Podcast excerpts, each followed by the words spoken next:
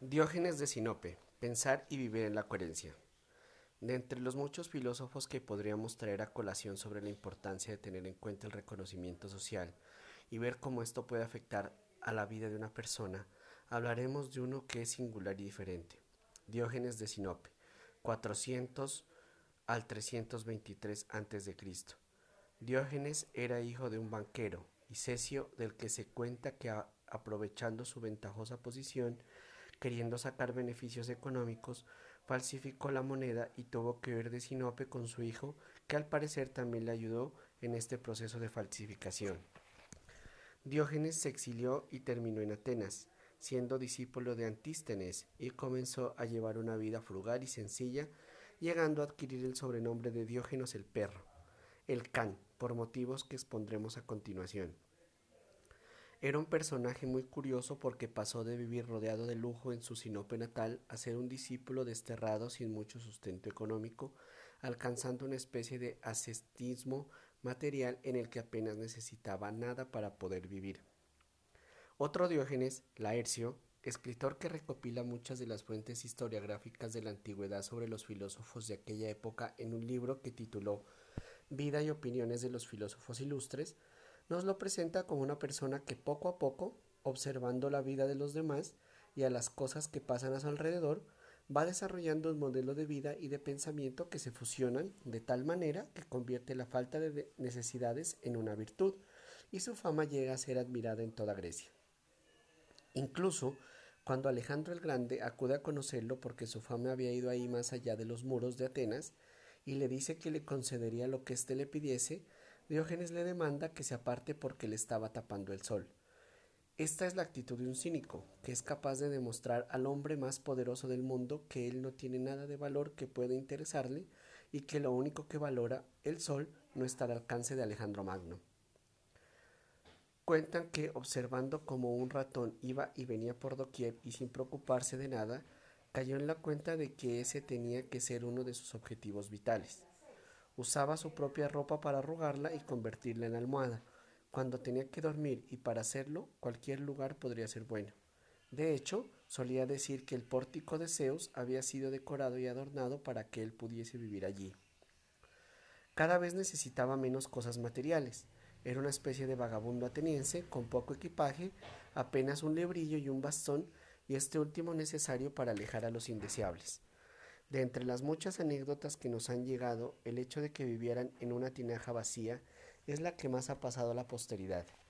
Y esta anécdota de la tinaja en la que vivía parece que se corrobora con otra en la, en la que, tras haberse ganado el respeto intelectual de parte de sus semejantes, un joven le rompió la tinaja donde solía descansar y los ciudadanos apalearon al joven, apalearon al joven y le dieron otra tinaja a Diógenes para que pudiera seguir viviendo allí. Se caracterizó por tener lo que llamamos una lengua bífida y no callarse nada. Denostaba a todo el mundo, a la escuela de Euclides, a las enseñanzas platónicas y a las fiestas dionisiacas. Así se burlaba del academicismo de muchos de ellos. Platón dio la definición del hombre como animal líquido implume, y Diógenes aprovechó para quitarle las plumas a un gallo y echarlo a la escuela de Platón diciendo Platón, ahí va un hombre. Fue hecho esclavo por su altanería y desprecio, y desprecio por las preocupaciones de los hombres que consideraba viles e inferiores, y le llevaron a decir al pregonero que subastaba a los esclavos anunciase en voz alta a los posibles compradores de esclavos si alguno de ellos quería comprar un amo, refiriéndose al mismo. Ponía en duda las teorías de las grandes escuelas de pensamiento del momento y tuvo alguno que otro roce intelectual con el gran Platón. Se reía del absurdo del género humano y aunque el siguiente ejemplo no está contrastado con la perteneciese, que le perteneciese, sin embargo comparte su filosofía de vida. Se puede alegar que la mayoría de los humanos están locos por un dedo de margen.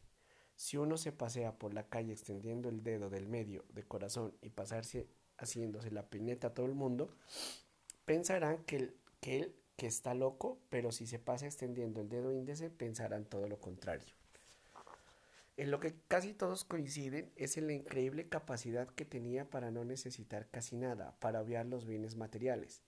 Era invitado a fiestas con grandes manjares, pero Diógenes presumía de no necesitar nada, burlándose de todos, de todos aquellos que sí lo hacían.